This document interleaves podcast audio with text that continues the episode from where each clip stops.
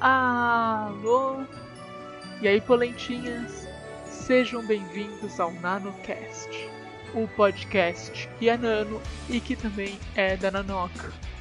E se você ouviu o último NanoCast, o NanoCast de número 6, você provavelmente já está louco para começar o seu jogo de Tales of Equestria no cenário de Equestria.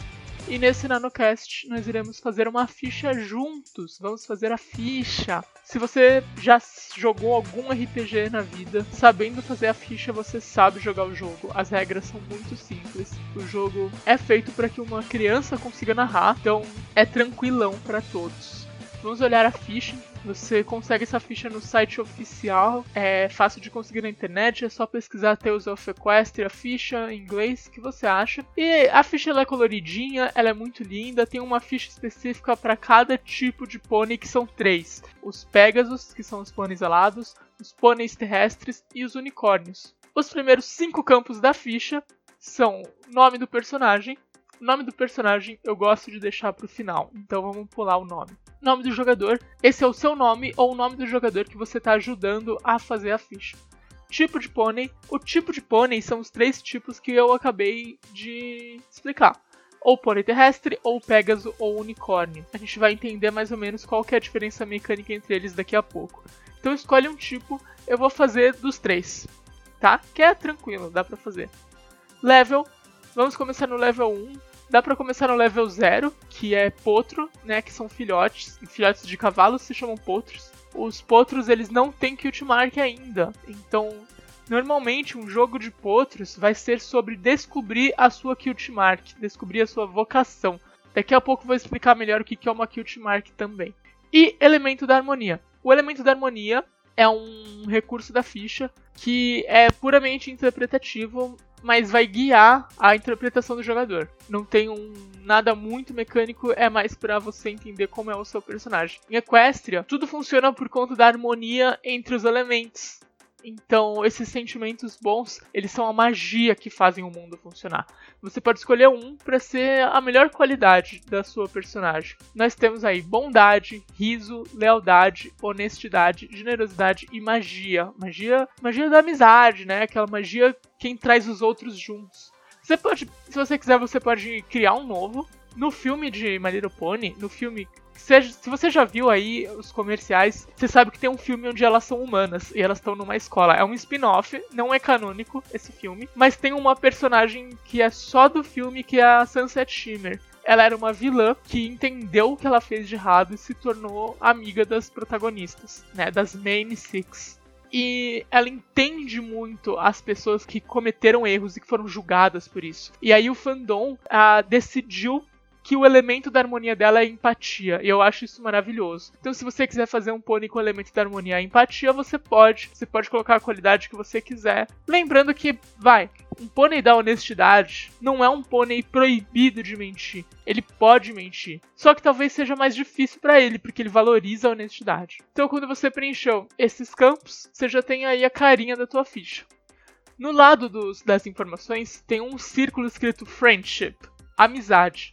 Se você estiver jogando um jogo, um jogo físico, você pode colocar pedrinhas ou grãozinhos em cima desse campo na sua ficha para servir de tokens. Esses tokens representam os totens da amizade. Você recebe um totem da amizade para cada amigo seu na mesa, inclusive a narradora.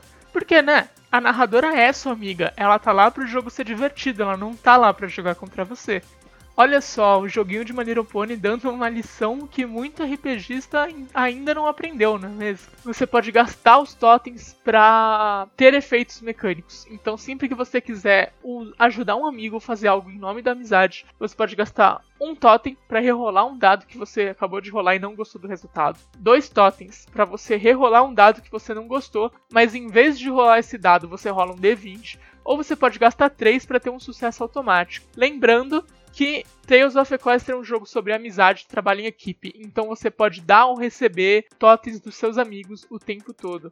O ideal é que quando se gasta três totens da amizade, seja um de cada jogador que tiver nessa ação.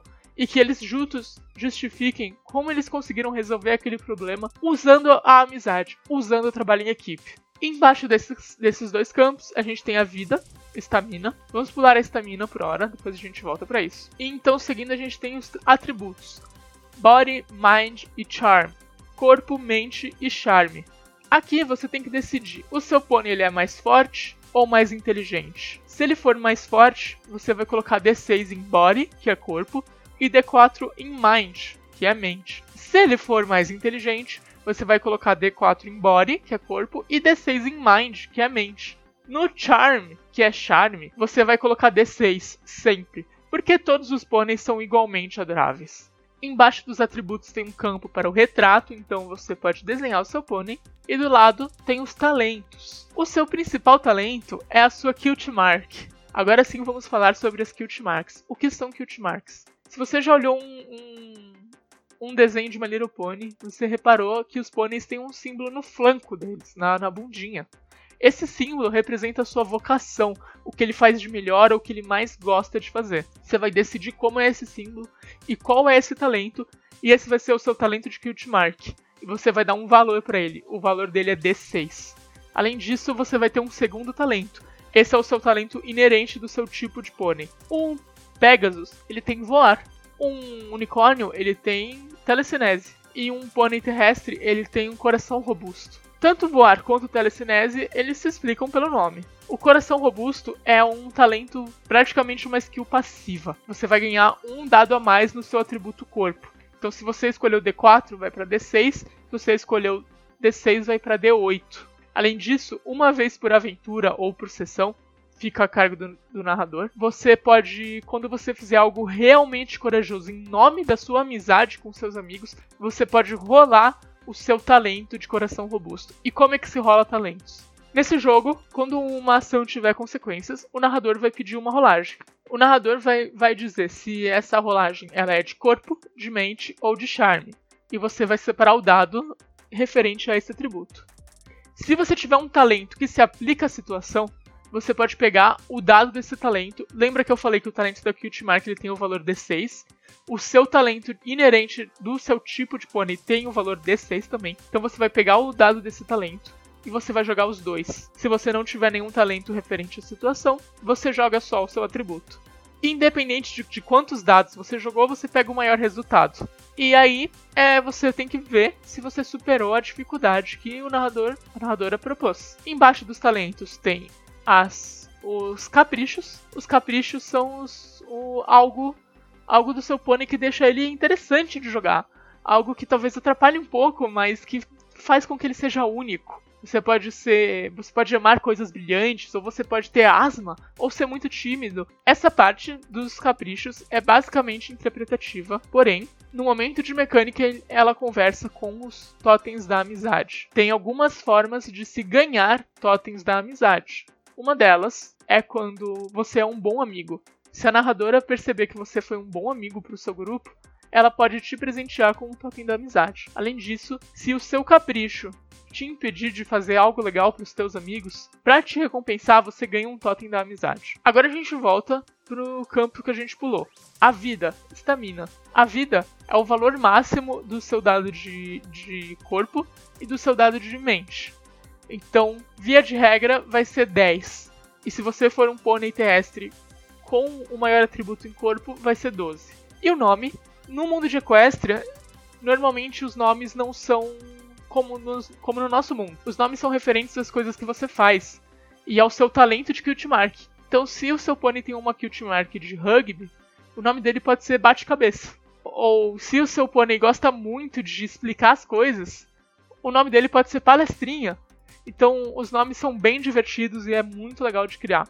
Sabendo disso, a ficha está pronta, a ficha só tem, só tem isso para preencher. Se você sabe fazer essa ficha, você consegue narrar esse jogo.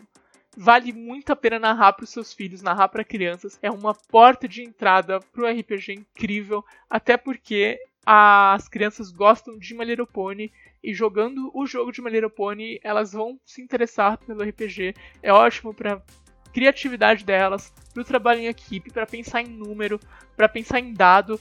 Então vale muito a pena. Jogue com crianças, jogue com seus amigos também e diga o que, que você achou. envia lá no Twitter com a hashtag Nanocartas. E se você quiser, pode seguir a minha rede social, arroba NaomiNaomichi, meu nome duas vezes CHI, e também siga o Contos Lúdicos, que é onde eu tô sempre jogando RPG. E é isso aí, falou, tchau, tchau, fui!